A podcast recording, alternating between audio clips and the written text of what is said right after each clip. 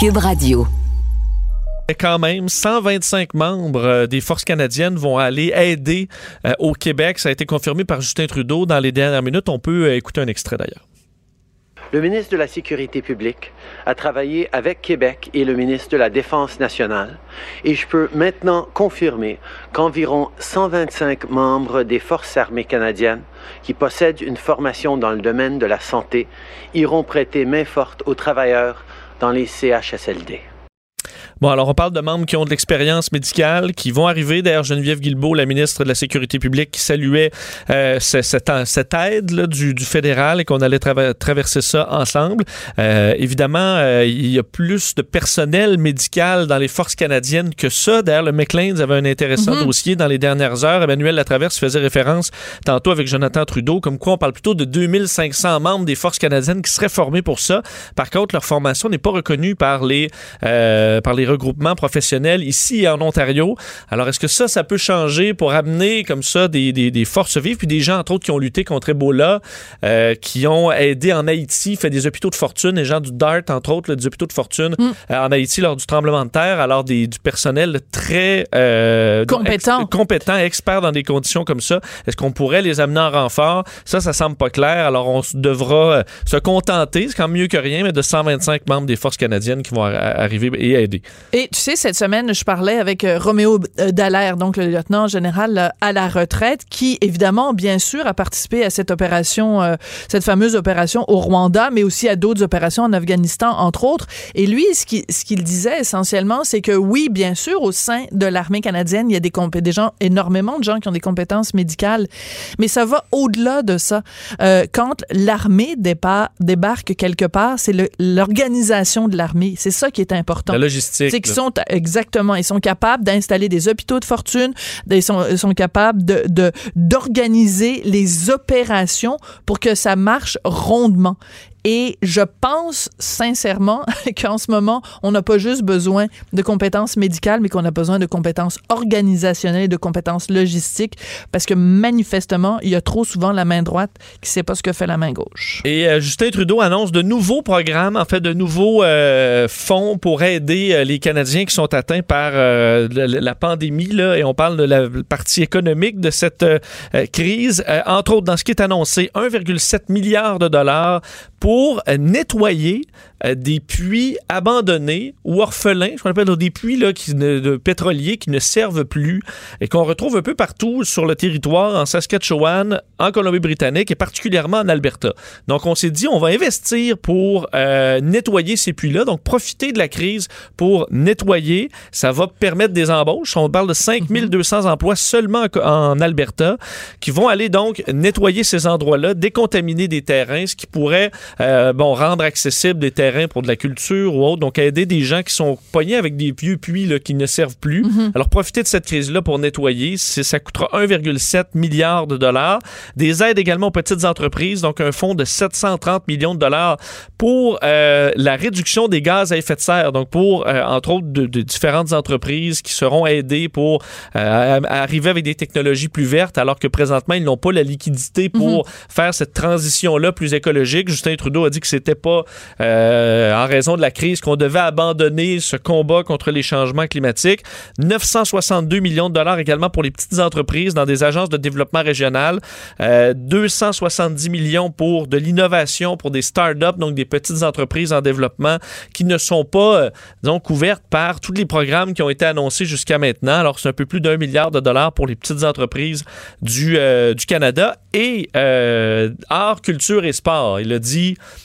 ça fait quelques jours qu'il le dit, là.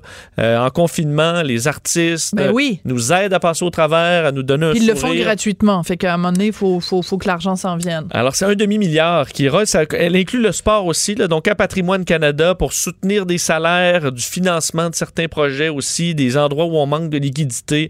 Alors, euh, on veut aider euh, art, culture et sport de cette façon. Alors, encore une fois, à chaque jour, on, on, élargit un peu l'aide. On voit qu'au gouvernement fédéral, on se, on se gêne fonctionne pas pour ouvrir les vannes. Alors, on en rajoute un peu aujourd'hui. Euh, D'ailleurs, le point de presse de Justin Trudeau qui Et se même pas poursuit terminé. toujours. Ouais. Ouais, c'est. Euh, écoute, j'en parlais en, en début d'émission. Donc, euh, Montréal, qui est vraiment maintenant rendu l'épicentre de la pandémie euh, au Canada.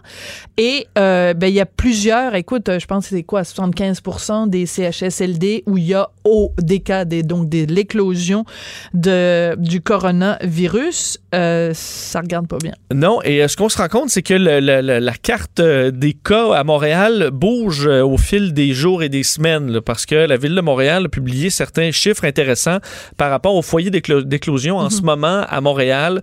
Euh, toujours donc Montréal-Nord, Côte-des-Neiges, Notre-Dame-de-Grâce, toujours au sommet avec deux fois plus de cas là, euh, donc dans, dans ces, ces- ces arrondissements. Mais entre autres, Mercier, Hochelaga, Maisonneuve, qui est passé du 8e au 5e rang là, dans les derniers jours. Alors, on voit une augmentation de cas quand même euh, importante dans ce, secteur-là, euh, alors que le nombre de cas de COVID-19 augmente encore beaucoup à Montréal, le nombre de décès également, c'était plus 97, 90 décès mm -hmm. de plus hier. C'est une grande partie de la, raison de cette grande montée. Montréal-Nord, donc, qui est passé du 9e au 3e rang, euh, c'est 250 cas supplémentaires, alors que Côte-Saint-Luc, c'est l'inverse. Côte-Saint-Luc qui est passé du 2e au 12e rang, alors Côte-Saint-Luc avait été frappé très fort au début, et là, ça va beaucoup mieux, euh, ce qui n'est pas le cas, comme je vous le disais. Merci Hochelaga-Maisonneuve, euh, euh, c'est l'inverse. 183 nouveaux cas euh, dans les derniers jours. Alors, on voit qu'il y a du, changement de où on retrouve des cas à Montréal. Alors, ça rappelle l'importance dans les arrondissements où on se sentait peut-être moins touché. Mhm. Ça peut changer très vite. Alors, c'est un rappel à toute la ville de Montréal de respecter les mesures qui sont recommandées par le gouvernement présentement. Oui. Alors écoute, euh, on a beaucoup parlé évidemment au cours des derniers jours du fameux 211 dollars que les médecins spécialistes allaient supposément gagner en allant euh, prêter main forte dans les CHSLD. En fait, là, on, précise, c'est que l'entente qui avait été conclue avec le gouvernement euh, prévoyait un déploiement, mais pas dans les CHSLD. Donc, en fait, le chiffre de 211 ne s'appliquera pas pour le travail en CHSLD. Donc, encore une fois, je reviens à ce que je disais tout à l'heure. La main droite, c'est pas ce que fait la main gauche. On a des informations constamment contradictoires. Fait qu'on a besoin de toi pour nous éclairer dans tout Ben, ça. je vais essayer de vous éclairer, mais visiblement, euh, écoute, les gens les mieux placés ne sont pas éclair- éclairés eux-mêmes, parce que, euh, entre autres, la, la présidente de la Fédération des médecins spécialistes du Québec, là, qui disait que ses membres allaient gagner 211 dollars de l'heure, peu importe ce qu'on allait, qu'on allait faire dans les CHSLD, donc transporter des cabarets, nourrir une personne, ça allait donc se faire donc à ce, ce, ce prix qui avait été entendu avec le gouvernement du Québec la veille de l'annonce. Donc, on se dit, OK, ça devait inclure les CHSLD puisqu'on a signé ça la veille. Eh bien, non, euh, finalement, malgré ce qu'on avait laissé entendre, euh, une autre entente reste à négocier pour le salaire qu'ils vont faire, les médecins spécialistes, euh, pour des tâches d'infirmière ou de préposés. Donc, l'entente dont on parlait là, concerne plutôt le salaire des médecins spécialistes qui vont être appelés à travailler dans les urgences pendant la crise actuelle. Euh, on, euh, on dit donc, comme les médecins spécialistes sont normalement rémunérés à l'acte médical, le gouvernement doit s'entendre avec eux sur un salaire horaire qui leur sera versé pendant la pandémie, euh, alors que de nombreux ch- chirurgies ont été reportés. Et entre autres, Jacques Tétrault euh, de la FMSQ dit la lettre d'entente pour la rémunération pendant la pandémie n'a pas été prévue pour le travail des médecins spécialistes en CHSLD. Alors ça, ce sera réglé plus tard. Entre-temps, les médecins spécialistes vont s'employer à sauver des vies et les partis s'occuperont ensuite de l'argent. Euh, mais là, euh, c'est qu'une fois que Ben, les médecins fois que spécialistes le- sont en CHSLD. Une fois que le travail aura été fait, là, on va s'entendre sur combien on est payé pour le travail qu'on a fait. fait. Mais là, c'est. Ça annonce des négociations assez euh, spéciales. Écoute, hier, j'ai fait une entrevue euh, avec euh, un, un docteur, Éric Sauvageau, euh, je- un tout jeune docteur de 43 ans qui, lui, dit, ben moi, je suis volontaire, je vais, je vais y aller. Et je lui ai demandé, allez-vous la prendre, la prime? Puis il m'a dit non. Il dit, moi, je vais y aller bénévolement. Je pense que même docteur Barrett également a dit qu'il allait, s'il recevait ces sous-là, qu'il allait les remettre à différentes, différents organismes de charité. Donc, je pense qu'il y a aussi beaucoup de médecins qui sont conscients de l'urgence de la situation et de la situation particulière particulière qu'on vit en ce moment. Donc, ça va être assez intéressant à suivre une fois que justement on va être que l'heure des comptes va arriver, de voir comment tout ça se, se négocie. C'est quand même rare qu'on se rend au travail sans, sans savoir combien on est payé en se disant on en discutera plus tard. Mais là, c'est une situation d'urgence. Situation exceptionnelle amène des réactions exceptionnelles et bon, il y a des choses plus importantes que savoir ça oui, c'est pas des gens dans la rue, là, on le comprend déjà. Là. Non, je comprends, mais en même temps aussi, il y a plein de gens, puis on va en parler aussi avec Dr. Liu un petit peu plus tard euh, dans l'émission, il y a plein de gens aussi qui disent, est-ce que c'est la meilleure utilisation des ressources que de prendre des gens, euh, je pense par exemple justement à Diane Franqueur elle-même, qui est à la tête de la Fédération des médecins spécialistes, qui travaille normalement comme obstétricienne gynécologue à Sainte-Justine, qui, qui, a, qui a passé la journée d'hier à changer des couches. Euh, je veux bien, je, je comprends, mais est-ce que c'est la meilleure chose, la meilleure utilisation des talents de Diane Francaire, sachant que pendant ce temps-là, ben, il y a plein de gens qui ont besoin de, de services d'obstétrique gynécologue à Sainte-Justine. En tout cas, la question est lancée, puis je pense qu'il y a beaucoup de médecins qui pensent qu'il y a d'autres ressources qui auraient dû être utilisées avant. Ah, par exemple, les infirmières, par exemple, bon, ben, l'armée, plein d'autres ressources. Parce qu'effectivement, s'il y a une période de quarantaine pour certaines spécialités dont on aura cruellement besoin, ça pourra euh, faire malheureusement retarder les choses. Voilà. Euh, Écoute, oui, c'est ça, c'est le CHSLD Héron de triste mémoire euh, qui s'est illustré donc par un nombre très élevé de cas et vraiment des circonstances absolument horribles ben, une action collective, c'était à prévoir. Donc là, c'est officiel. C'est officiel. Action collective de 2 millions, fait plus de 2 millions de dollars contre le, CHSLD euh, ou Aaron, euh, qui, ou bon, euh, la fille d'une des aînés qui est décédée, euh, intente cette action collective contre le CHSLD privé. On l'accuse de grave négligence, ayant coûté la vie, on sait, à 31 résidents en un mois. Ce qu'on peut lire dans le document qui a été obtenu par le, Journal de Montréal, le Journal de Québec, les responsables ont abandonné les résidents et ont agi en mépris de leur vie, de leur santé, de leur dignité, euh, en les assujettissant à un traitement dégradant et inhumain. Euh, cette, dame qui intente la poursuite, sa mère, Marie Schneider, est décédée le 10 avril dernier et euh, dans des circonstances difficiles, parce qu'on dit qu'elle, Madame Schneider, est arrivée donc à ce CHSLD en février dernier. 4500 dollars par mois étaient payés. Elle lui rendait visite plusieurs fois par semaine, lui parlait plusieurs fois par jour, mais à partir du 24 mars, tout aurait changé. Mm. Incapable de la rejoindre, incapable d'avoir des nouvelles. Et c'est le 8 avril qu'elle a appris que sa mère était infectée. Quand elle a finalement réussi à la voir en visioconférence, elle dit c'était plus la même personne, ne pouvait mm. pas croire à quel point son état s'était détérioré. Alors, dans euh, le, texte du, euh, du document, on dit la négligence a causé la mort de résidents, du chagrin et de la douleur aux proches, de la souffrance et de l'anxiété à d'autres résidents. Certains on sait, là, dans les sources, étaient déshabillés, sévèrement mal nourris, déshydratés, sans médicaments et laissés dans leur excréments. On poursuit également le groupe Catassa qui détient la résidence. Alors, euh, on euh, réclame 2 millions à partager entre les résidents euh, et les héritiers de ceux qui sont décédés. 25 000 dollars de dommages pour chaque résident et le remboursement des frais pour les mois de mars et avril, parce qu'on sait la facture continuait d'entrer. Euh, euh, du, du, loyer par mois pour ces gens-là, malgré tout ce qui se passait à l'intérieur. Je suis sans mots, Vincent. Euh, je, suis sans mots face à cette situation-là. Et euh, on se rappelle euh, le, reportage de Aaron Derfeld de, la Gazette. Quand c'est sorti ce, fameux vendredi après-midi, on lisait ça, puis on pouvait pas croire. Je pouvais pas croire. On pouvait pas croire ce qu'on lisait. Les gens qui, qui étaient sur le terrain et qui disaient on a l'impression d'être dans un camp de concentration, des gens morts dans leur lit, des gens dans leurs excréments. C'est une scène de désolation à laquelle on a assisté et je suis sans mots et je peux juste offrir euh, les, condoléances et la plus grande bienveillance du monde euh, à tous les, les, proches et la famille des gens qui sont décédés euh, à cet endroit-là. Donc, merci beaucoup, Vincent, pour ce, ce, bulletin de nouvelles. Et ben écoutez, il faut qu'on se parle. Euh, les euh, policiers, on le sait, au Québec, ont distribué plus de 3 millions de dollars en contravention. Et euh, donc, ça veut dire qu'il y a 2100 Québécois qui ont été sanctionnés pour des attroupements illégaux ou le non-respect du confinement. C'est quelle partie de rester à la maison, garder une distance de 2 mètres, lavez-vous les mains, n'allez pas voir vos amis? C'est quelle partie de ça qu'il y a encore des gens qui comprennent pas? C'est absolument désolant et je trouve absolument ahurissant qu'il y ait encore des gens qui disent ah ben là faut pas faire de la délation, c'est pas bien dénoncer son voisin. Je m'excuse mais si votre voisin, votre voisine, votre frère, votre soeur, votre grand-mère a un comportement qui met en danger la, la santé des gens, la vie des gens, ben c'est pas de la délation, c'est faire votre devoir de citoyen c'est faire euh, preuve de civisme que de prendre le téléphone et d'appeler les autorités pour dénoncer des gens qui ont un comportement qui est inacceptable. Et j'entends aussi beaucoup de gens qui disent, en réaction à cette nouvelle-là, les 3 millions de dollars en contravention, oui, mais c'est une atteinte à nos droits, puis tout ça. Oui, vous avez des droits, on a tous des droits, mais on a aussi des devoirs. Et le devoir fondamental qu'on a, c'est de prendre soin des gens qui sont autour de nous.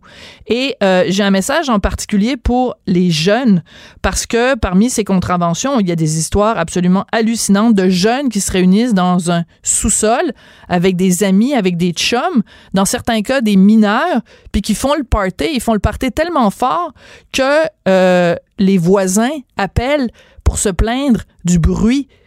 Je veux dire, c'est quelle partie les jeunes que vous n'avez pas compris qu'il y a peut-être des gens en ce moment dans les hôpitaux qui sont en train de mourir au bout de leur souffle parce que vous, vous êtes conduits comme des tapons. Réveillez-vous, c'est plus le temps de faire le party. Puis je sais pas de quelle façon va falloir le dire à la population. C'est un message qu'on essaye de passer constamment. C'est pas pas le temps de faire des parties, c'est pas le temps d'aller voir des gens, leur serrer la main et les prendre dans vos bras. C'est pas le temps d'être à moins de deux mètres des autres parce que c'est pas des petites conséquences. Il y a des gens qui sont en train de mourir dans les CHSLD, dans les hôpitaux parce que vous avez des comportements de tapons. Et quand je vois ça, moi, ça me donne le goût de pousser un gros ben voyons donc. Tous les angles. Sophie Durocher. Elle aura toujours le dernier mot. Même si vous parlez en dernier. Vous écoutez. On n'est pas obligé d'être d'accord. Docteur Joanne Lieu, ancienne présidente de Médecins sans frontières, euh, a, euh, il y a plusieurs euh, semaines déjà, proposé ses services et son expertise, aussi bien à Québec qu'à Ottawa. On se souvient, entre autres, qu'elle avait organisé la réaction à la pandémie d'Ebola. Ben, pouvez-vous croire? Personne ne la rappelle. Non, euh, on a une experte ici au Québec avec de l'expérience internationale. Oh, ben non, savez-vous quoi, on va se passer de ses services. Dr. Joanne Liu est au téléphone. Bonjour, Dr. Liu, comment allez-vous? Bonjour, ça va bien? Ben, moi, non, je décolère pas de savoir que votre expertise n'a pas été utilisée. Qu'est-ce qui se passe, docteur Liu? Comment ça se fait qu'on ne fait pas appel à vous? Vous êtes une experte reconnue mondialement en, en termes de pandémie. Qu'est-ce qui s'est passé? Peux pas vous donner les détails de ce qui s'est passé, mais je crois qu'on est dans un état de crise et que euh, le gouvernement est très euh, très occupé et dans les tous les mécanismes euh, de la bureaucratie et de et de la gestion de la crise, ben il y a des choses qui, qui passent à côté. Donc probablement que c'est ça qui s'est passé. Je comprends que vous ne pouvez pas nous donner les détails et je respecte euh, le fait que vous, gardiez cette notion-là de confidentialité, mais euh, je vous trouve très gentil quand même de nous parler simplement de bureaucratie. Votre dossier est tombé entre les cracks, Dr. Liu. C'est ça, c'est ça qui s'est passé. C'est des choses qui arrivent, mais donc voilà je ne peux pas en dire plus, mais euh, je crois que l'important de toute façon aujourd'hui, c'est de s'assurer que que toutes les compétences sont utilisées. Il y a sûrement plein d'autres compétences à part que moi qui peuvent aider aujourd'hui notre gouvernement et euh, qui peut les conseiller. Euh, mais il faut surtout pas en faire une chose personnelle, mais se dire qu'aujourd'hui, il faut être ensemble pour vraiment, vraiment euh, gagner la bataille contre le COVID-19. D'accord. Non, je comprends que vous vouliez pas en faire une, chose personnelle et je respecte tout à fait ça. Mais il reste comme euh, citoyen, puis tous les gens qui nous écoutent sont sûrement très frustrés d'apprendre que quelqu'un qui a une expertise, que ce soit vous ou que ce soit d'autres, qu'on n'ait pas fait appel à ça alors qu'on on se fait répéter, rabattre les oreilles chaque jour à 13 heures par euh, Monsieur Legault. Euh, on a besoin de bras et je, comprends que vous vouliez euh, pas ramener ça sur votre propre personne, mais il y a quand même une frustration dans la population quand on apprend ce genre de nouvelles-là, docteur Liu. Oui, je peux comprendre, mais je, crois que le message a été dit, euh, que nous étions présents, plein de gens qui ont des des expériences différentes, mais qui peuvent contribuer à aider à répondre à, à, la pandémie aujourd'hui du COVID-19. Et donc, euh, donc voilà, l'appel a été lancé, puis après ça, la vie continue. Bon, je ne sais pas ce qui s'est passé entre hier et aujourd'hui. Je vous sens très, je sens que vous marchez sur des œufs puis que vous mettez des gants blancs. Non, mais c'est juste parce que je, je crois qu'il faut pas, il faut pas cristalliser ça là-dessus. C'est qu'aujourd'hui on fait face à une crise.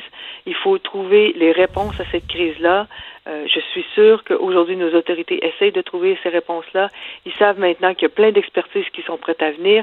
Il y a 1700 euh, spécialistes qui sont prêts à aller mhm. dans des CHSLD.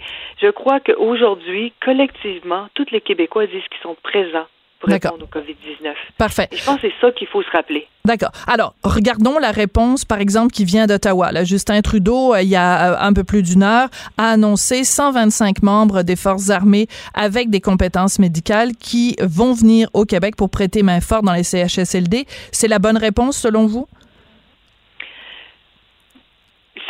Aujourd'hui, je crois qu'il faut prendre euh, les, offres de gens qui ont certaines compétences. Moi, j'ai en 2014, j'avais fait appel aux euh, euh, aux, compétences militaires qui avaient une expérience avec la biosécurité pour venir en Afrique de l'Ouest, mm-hmm. parce que nous, on considère que quand même il y a des corps de métier, il y a des expériences avec des chaînes de commandes d'ordre qui sont bien respectés, qui ont une discipline. Et c'est à quelque part ce que les militaires apportent. C'est des gens qui peuvent être mobilisés très rapidement, mhm.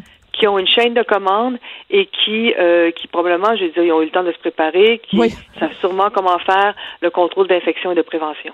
D'accord. Parce que, euh, ben, c'est ça, cette semaine, j'ai fait une entrevue avec euh, Roméo Dallaire, bien sûr, qui, lui, euh, a participé à des opérations au Rwanda. Il n'y avait pas de pandémie, mais c'était un autre genre d'organisation. Ce qui fait la force de l'armée, c'est justement ce, ce, côté de, de logistique. Donc, c'est bien. Par contre, je, le, les gens qui vont rentrer dans les CHSLD, que ce soit l'armée ou que ce soit vos collègues médecins, est-ce que c'est pas de la première importance que tous ces gens-là soient testés euh, COVID-19 avant de mettre les pieds dans un CHSD parce que sinon on va faire rentrer plein de monde dans les CHSLD qui vont aller contaminer des, des patients puis c'est pas ça qu'on veut. Absolument. Donc euh, ça c'est vraiment un point, euh, je vous dirais euh, vital il faut surtout s'assurer qu'on ne fait pas la double faute.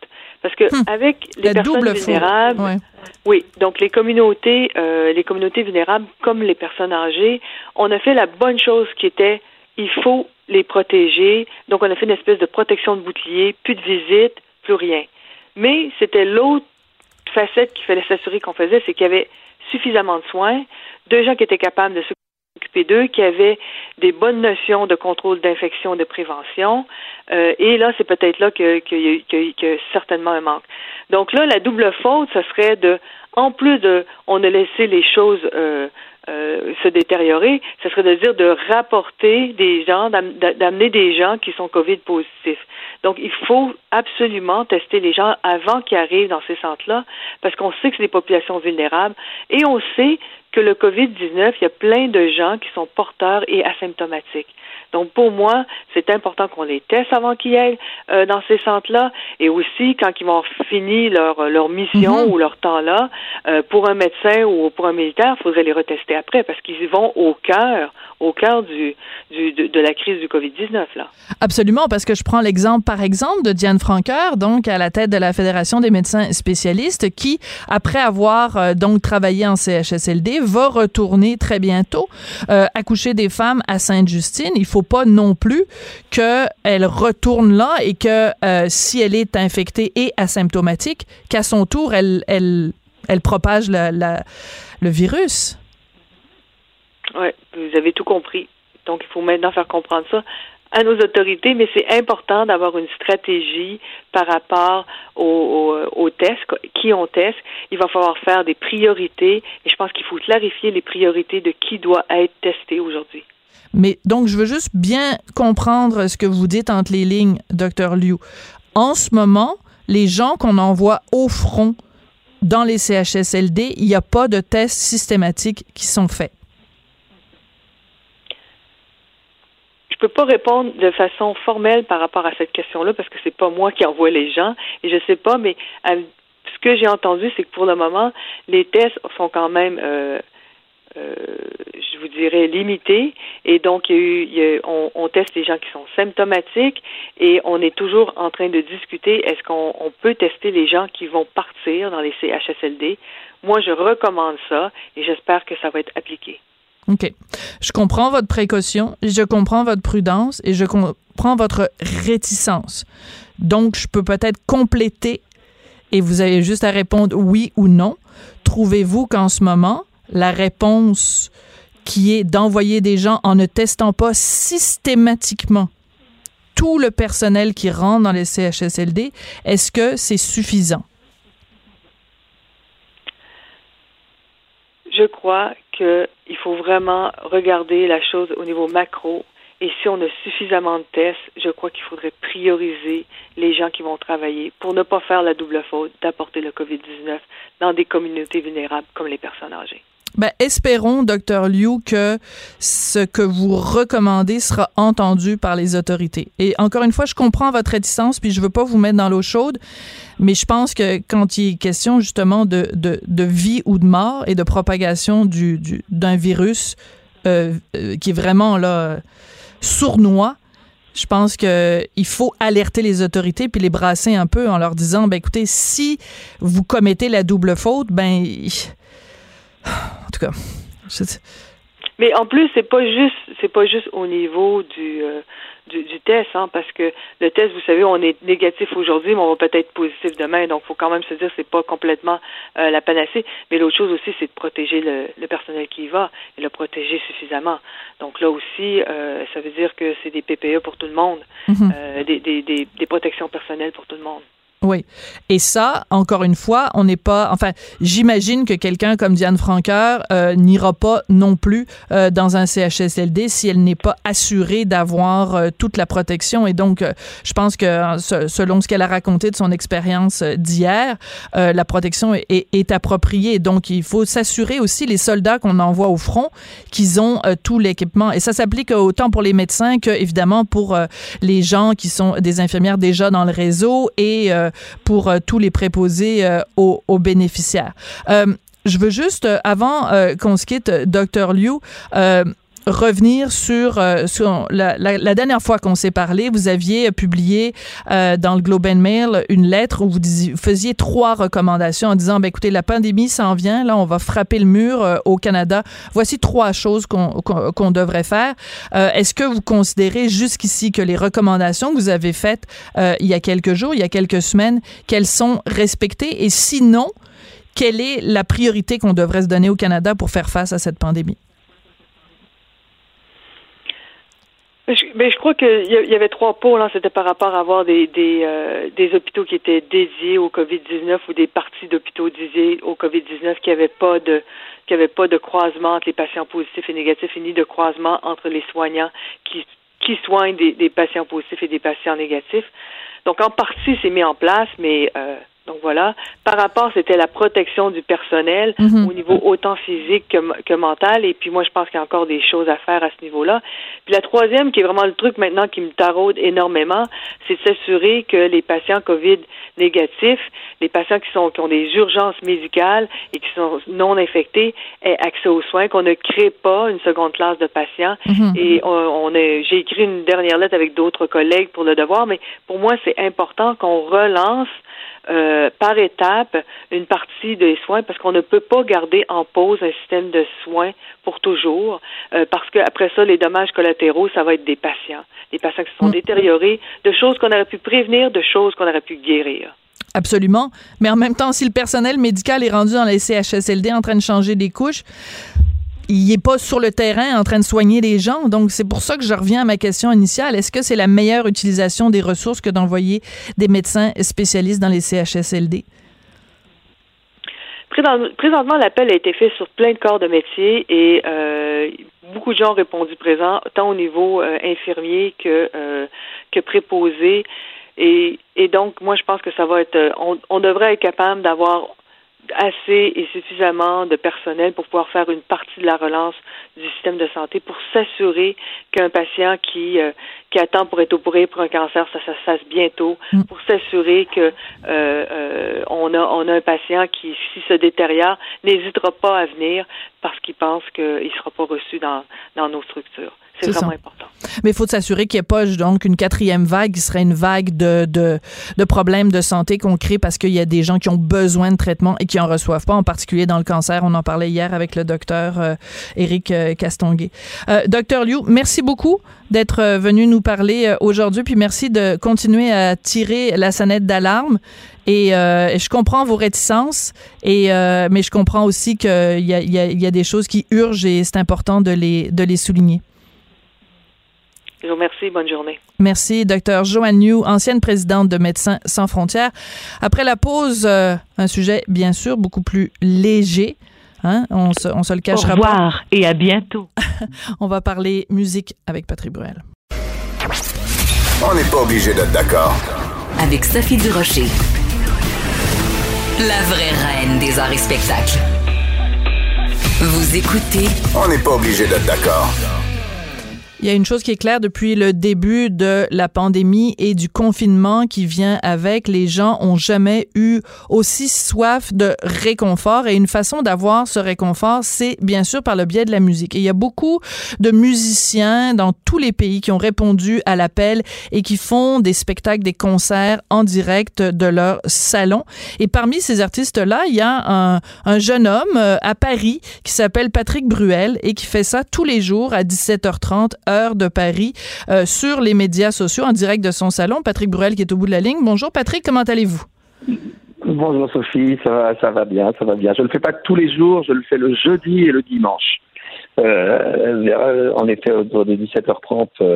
Euh, ça va bien, ça va bien. Je suis, je suis, heureux de pouvoir partager ces moments avec avec les gens. Il y a, il y a une proximité qui est qui est pas habituelle. Il y a, il y a aussi une maladresse qui n'est pas qui n'est pas habituelle parce que forcément j'en suis, je suis le, à la fois le technicien et, et le musicien et l'artiste et l'organisateur et, et le recherchiste et le et je fais tout, mais à la fois c'est très amusant de, de, de passer par par ce stade-là avec le public qui parfois est, est témoin de, de de la manière de fabriquer tout ça. Et puis il y a il y a il y a les chansons, il y a il y a les échanges on parle littérature, on parle, on parle musique, Cinéma. on parle de société aussi, de cinéma, euh, et on parle évidemment de cette tragédie qui nous, qui nous, qui nous touche, euh, qui nous touche tous.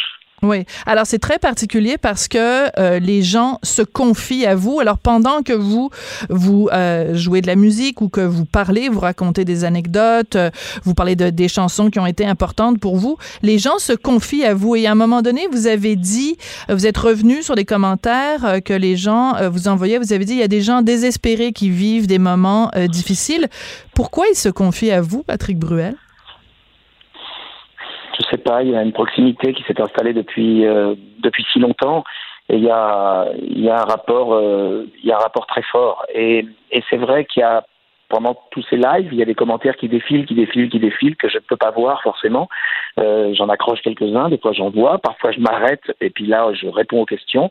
Mais il y en a que je ne lis pas et c'est vrai que l'autre nuit j'avais une, parce que je vois à quoi vous faites allusion, j'avais une, Mhm. une, une insomnie et du coup j'ai relu tous les commentaires de, du live d'il y a quatre ou cinq jours et je voyais à quel point les gens en effet se, se, ont besoin de partager, ont besoin de se confier sur euh, soit sur la perte d'un être cher, soit sur le, le, le confinement très difficile, soit la maladie, soit, soit la solitude, soit parfois euh, euh, des violences, parce qu'il y a des violences aussi, des violences sur des enfants, des violences sur des femmes, il y a des, il y a des, il y a des choses abominables qui se passent, puis aussi le comportement parfois abject de certaines personnes qui ne, qui ne supportent pas. Il y, a, il y a eu un événement, je vous le raconte, complètement dingue. Il y a, il y a une, une, une infirmière qui, est, qui travaille Ah, c'est et nuit terrible, pour histoire-là. sauver des gens, Ouais. qui est rentrée chez elle et qui a trouvé un mot sur sa porte comme quoi elle n'était pas désirable dans son immeuble.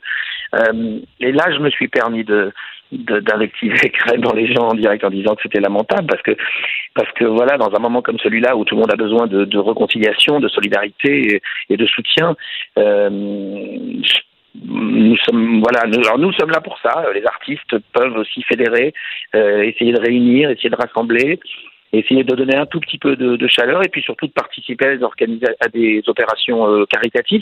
C'est ce que je fais d'ailleurs avec les lives. Oui. Je, je, je, je déclenche le bouton euh, le bouton sur Facebook sur lequel on peut on peut faire des dons et on a et on a fait appel un peu à la, à la générosité des gens dans la mesure de ce qu'ils pouvaient faire évidemment. Euh, J'étais assez fier parce que sur sur trois lives on a on a réussi à, à rassembler presque 50 000 euros pour, euh, pour la Fondation des hôpitaux de Paris, hôpitaux de France. Voilà, enfin, c'est une goutte d'eau dans, dans, l'océan, mais bon, avec toutes ces gouttes d'eau, on pourra faire quelque chose. Oui, ça fait 75 000 à peu près, un petit peu plus que 75 000 pour euh, la Fondation des, des hôpitaux de Paris. Euh, vous avez mentionné cette histoire absolument sordide, donc d'une infirmière qui s'est fait dire par les gens de son immeuble, on veut que vous déménagiez. il n'y a pas qu'elle, hein, c'est arrivé, arrivé à de nombreuses personnes, nombreuses des, des aides-soignants Mhm. des, gens qui rentrent chez eux. Enfin bon, vraiment. Et ça m'amène à une chanson que vous aviez écrite à l'époque, la chanson Héros, qui prend vraiment un tout autre sens euh, maintenant. C'est une chanson que vous aviez écrite euh, pour euh, remercier bon les gens qui travaillent dans les hôpitaux, les ambulanciers, les policiers, etc. Oui, les forces de l'ordre, les, héros, ce qu'on appelle les héros du quotidien, ces héros anonymes, ces gens, ces gens sur lesquels on met jamais de lumière et qui font tant pour pour les autres. Et même ne serait-ce que quelqu'un qui qui aide une, une, une personne âgée à, à, à monter son escalier ou qui va qui va mettre sa main sur l'épaule de quelqu'un pour le rassurer ou pour le réconforter. Et puis il y a aussi des gens qui, au péril de leur vie, euh, essayent d'en sauver d'autres, comme comme en effet nos pompiers, nos forces de l'ordre, nos, médecins, euh, tous ces gens qui sont qui sont là et dont on ne parle jamais. Alors j'avais envie de faire cette chanson, c'était mais c'était en 2014, 2015, 2016 qu'on avait écrite. Et puis euh, pendant toute la tournée, elle a eu une vraiment une résonance, mais là, elle prend évidemment un sens euh, tout à fait particulier. Donc, du coup, on a sorti cette chanson, on en a fait un, il y a une sorte de clip, et puis tous les tous les droits de la chanson euh, sont reversés à la Fondation Hôpitaux de Paris Hôpitaux de France. Alors, évidemment, quand on parle d'hôpitaux et de personnel soignant, on peut pas euh, passer à côté de l'information suivante. Le 2 avril, on a appris que vous-même, euh, Patrick, vous aviez eu la COVID-19. Vous avez été très discret là-dessus, entre autres, je pense, pour protéger euh, vos proches. Mais comment ça s'est passé? Est-ce que vous savez comment vous l'avez contracté? On on peut jamais savoir vraiment puisqu'on a, une vie sociale assez assez importante et pendant la, période avant que tout ça se déclenche, euh, j'ai dû passer par euh, des restaurants, des soirées euh, ou un match de football ou quelque chose, donc forcément j'ai pu l'attraper. et puis quand ça s'est déclenché, bah, bah, oui, je préférais le taire pour, pour pas inquiéter ne serait-ce que ma maman déjà, mes enfants. Mon entourage proche et puis puis les gens et puis je pensais que c'était pas tout à fait le sujet de mettre la lumière sur sur mon cas, alors qu'il y avait des cas bien plus désespérés, bien plus compliqués, et, bien, et puis il y avait bien d'autres chats à fouetter, à mon avis, à ce moment-là. Et puis, et puis au hasard d'une voilà, d'une discussion avec une, une, journaliste, euh, je, je l'ai laissé échapper, mais je l'ai laissé échapper pas, je, regrette pas, c'est parce que finalement, ça montre aussi euh, que qu'on peut attraper ça et puis euh, et puis en guérir et, s'en sortir comme la majorité des gens. Euh, c'est juste qu'il faut euh, qu'il faut pouvoir euh, envoyer ce message. Je sais pas où vous en êtes au Québec, parce que je sais que le Québec, je ne sais pas vraiment vous sur les chiffres, je ne sais pas où vous en êtes, mais je sais en tout cas que les, les mesures barrières, euh, euh, elles sont les mêmes pour tout le monde et elles sont partout les mêmes. Donc, si par cette interview, je peux inciter les gens vraiment, vraiment à respecter. Je ne sais pas si vous avez des impositions de, de, de, confinement chez vous. Absolument, mais, on n'a pas, on n'a pas comme chez vous, on n'a pas besoin d'une attestation pour sortir de chez nous, mais oui, on, on doit rester à la maison. Donc, si vous pouvez lancer le message, s'il vous plaît, Patrick, surtout aux jeunes qui écoutent rien et qui vont. voilà, allez-y, s'il vous plaît. Ce qui est très important, ce qui est très important de comprendre, c'est que tout a été dit sur cette maladie, mais nos chercheurs aujourd'hui du monde entier n'en savent pas beaucoup sur, en tout cas, qui peut attraper et qui ne peut pas attraper. On a entendu tout et n'importe quoi au début, comme quoi euh, les enfants étaient porteurs, euh, euh, mais ne risquaient rien. on a entendu qu'au bout de 15 jours, c'était terminé. On a tout entendu. C'est pas vrai. On ne sait pas. Tout le monde peut l'attraper, tout le monde peut le transmettre, et ça s'attrape très, très, très, très facilement. Je vais vous donner un exemple. Je vais vous donner un exemple. Allez-y. Il y a une, il y a une personne euh, qui travaille avec moi, euh, qui a euh, une soixantaine d'années. et, ce matin, j'ai pris mon téléphone pour prendre de ses nouvelles. Voilà. Et, et elle me dit qu'elle qu'elle allait très mal et qu'elle que depuis depuis huit jours, elle est elle est elle a attrapé. Mais je dis, mais c'est très étonnant parce que je croyais, elle me dit, oui, en effet, je ne suis pas sorti de chez moi depuis le 16 mars. Je n'ai vu personne. Alors? Je n'ai rien fait. J'ai dit, mais comment ça peut se passer? La seule chose qui a pu se passer, c'est qu'elle se fait livrer ses, elle se, elle se, elle se fait livrer ses courses.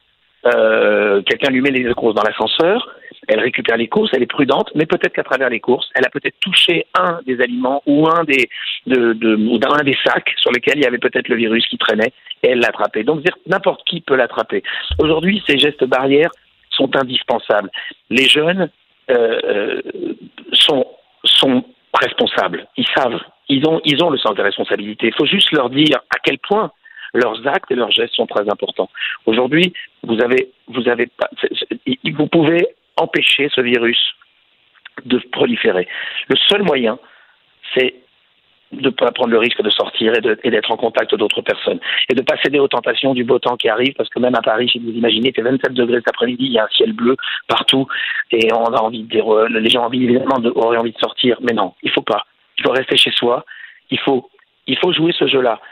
C'est pas une petite affaire, c'est pas une grippette, c'est pas rien du tout, c'est un vrai, vrai truc.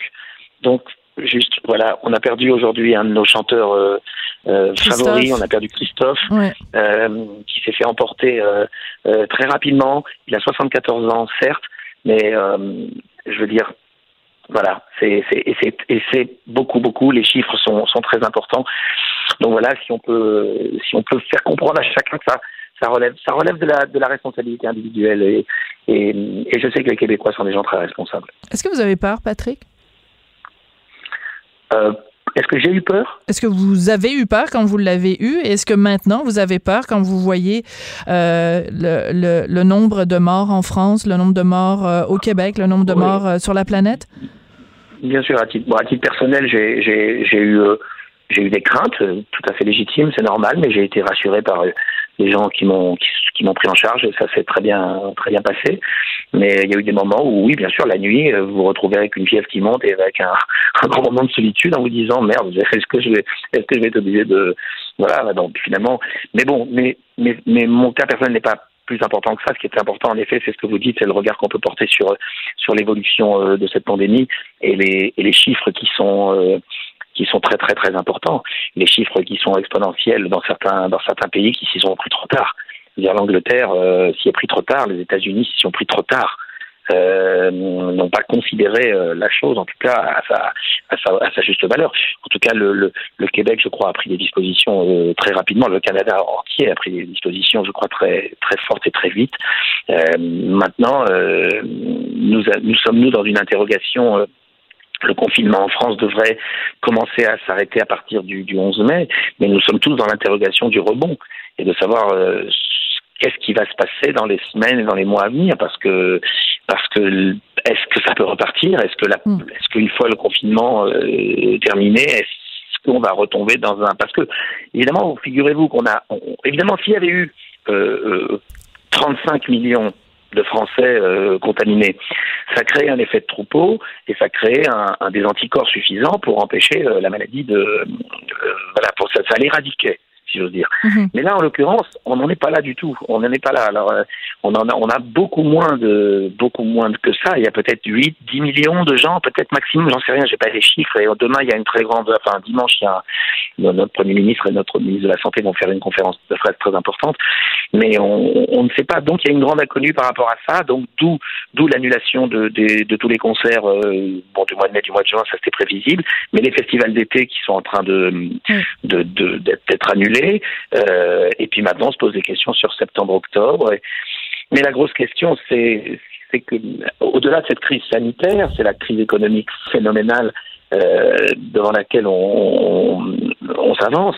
Et moi, je suis très inquiet pour les petits commerces, très inquiet pour les artisans, très inquiet pour les pour les, les jeunes restaurateurs, pour les pour, enfin, pour tous les gens qui ont, qui ont, qui vont avoir un mal fou à, à repartir ou en tout cas à tenir pendant, pendant ces deux, trois, quatre mois, cinq mois d'immobilité. Mmh. Euh, Merci, Patrick. Il y aura, il y aura, il y aura, j'espère, un, un, un, grand élan, un grand élan de solidarité.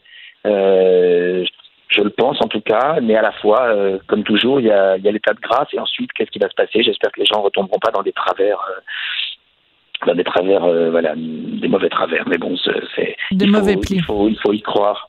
Il faut y croire et essayer d'être euh, d'être le plus le plus ensemble, le plus le plus le plus solidaire.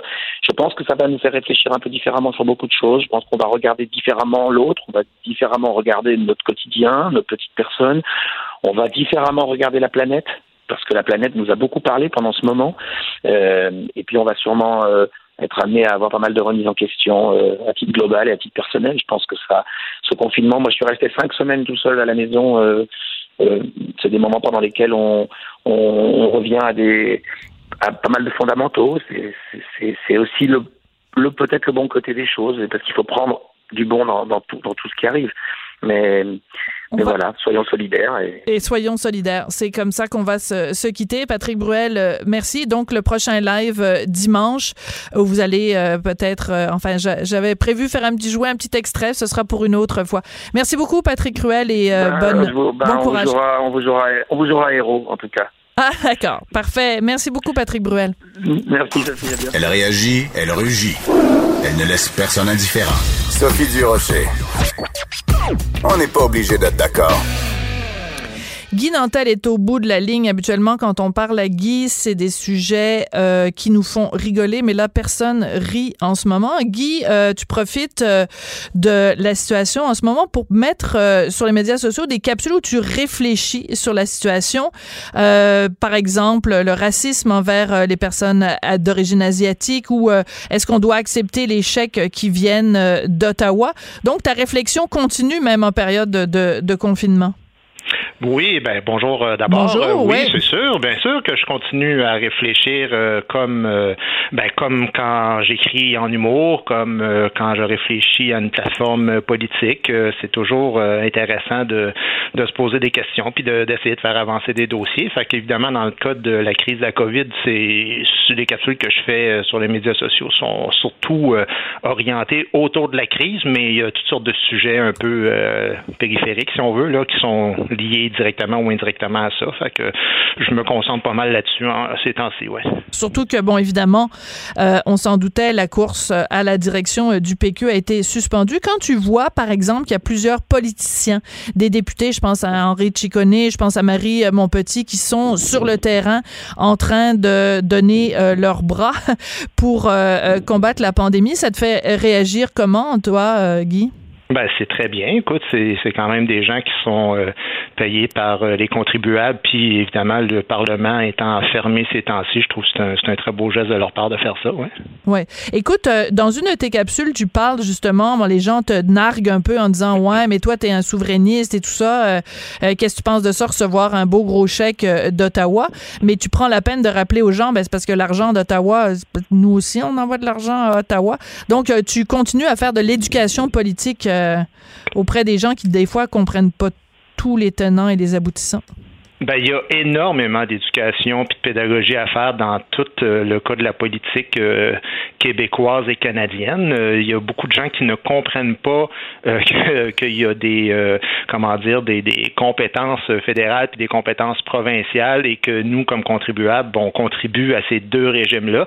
Les, les gens qui ont du mal à comprendre ça le comprendraient mieux si, au lieu d'envoyer l'argent fédéral, ils l'envoyaient par exemple à une entreprise privée. Donc, si pour l'assurance chômage, ils l'envoyaient à Bel Air Direct, puis quand ils perdent leur emploi, ils recevaient un chèque de Bel Air Direct, là, ils comprendraient, puis il y aurait moins de confusion. Mais on dirait que quand c'est deux gouvernements, ben là, finalement, euh, ça fait Ah ouais, t'es fier d'être Canadien quand on reçoit ton chèque de chômage. Ben, c'est parce que le chômage, on le paye au Canada, tu sais, mais si c'était au Québec, on le- Et d'ailleurs, c'était une compétence provinciale jusqu'en 1940 et euh, c'est le fédéral qui s'est euh, approprié cette compétence-là en fonction de l'après-crise euh, économique qu'il y avait eu dans les, euh, dans les années 30. Qu'est-ce que tu penses des covidios, des gens qui sont atteints du bozovirus, les tapons là, qui se réunissent puis qui comprennent pas la distanciation de 2 mètres, le 3 millions de dollars de, de, de- d'amende qui a été donné à des gens qui n'ont pas respecté les règles. Tu penses de quoi de ces covidios-là? Ben, écoute, moi, c'est, je suis euh, étonné de voir, puis je sais pas, je- je- j'en parlais avec ma conjointe l'autre jour, puis je disais, tu sais, c'est sûr que c'est plate les médias sociaux pour ça, parce que l'avantage, c'est que évidemment, tu sais beaucoup de gens qui s'intéressent à toi, mais ça va aussi chercher une couche de gens, soit qui sont vraiment de mauvaise foi ou qui sont carrément idiots, puis euh, ça, ça devient, euh, ça fait de l'obstruction, si on veut, tu sais. Donc, euh, dans le cas des capsules, ben, peu importe ce que tu dis, il y a des gens qui, chaque jour, vont venir essayer de faire de l'obstruction, puis d'insulter tout le monde, puis de, et c'est la même chose dans le cas, donc, de la, de la pandémie. si tu dis aux gens, tenez-vous à distance, ils vont tout faire pour se, se tenir proche de toi, ou ils croient pas à rien, puis il y a des histoires de complot, puis les gens qui disent... les complots, moi, moi j'ai beaucoup à faire à ça, ces médias sociaux, parce que peu importe ce dont tu parles, il y a toujours quelqu'un, puis quand je dis quelqu'un, c'est pas une personne sur mille, c'est étonnant le, nombre, qui vont arriver, qui vont dire, oh, ouais, c'est le complot, mais ce qui est intéressant, c'est qu'ils ont tous un complot différent.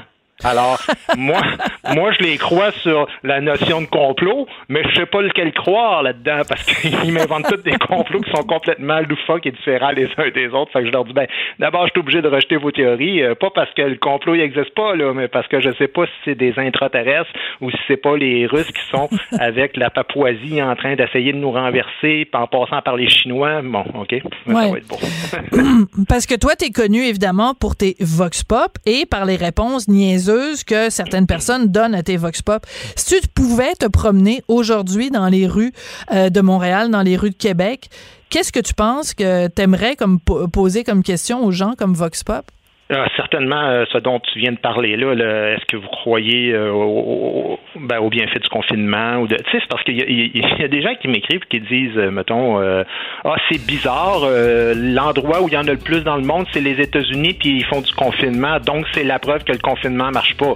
Ben, je veux dire, euh, écoute, les pompiers éteignent les feux avec de l'eau, euh, donc à chaque fois qu'il y a un incendie, on se sert de l'eau, donc c'est la preuve que l'eau marche pas. Tu sais, tu peux avoir des raisonnements bien tordus, euh, puis finalement, il y a tout le temps quelqu'un qui a une théorie bizarre à, t'amener. Et puis, tu pourrais aussi faire un vox pop, demander aux gens si jamais il y a un vaccin, enfin pas si jamais, le jour où il y aura un vaccin contre le coronavirus, allez-vous le prendre? Puis il y a des tapons qui vont répondre, non, moi j'aime pas ça les vaccins.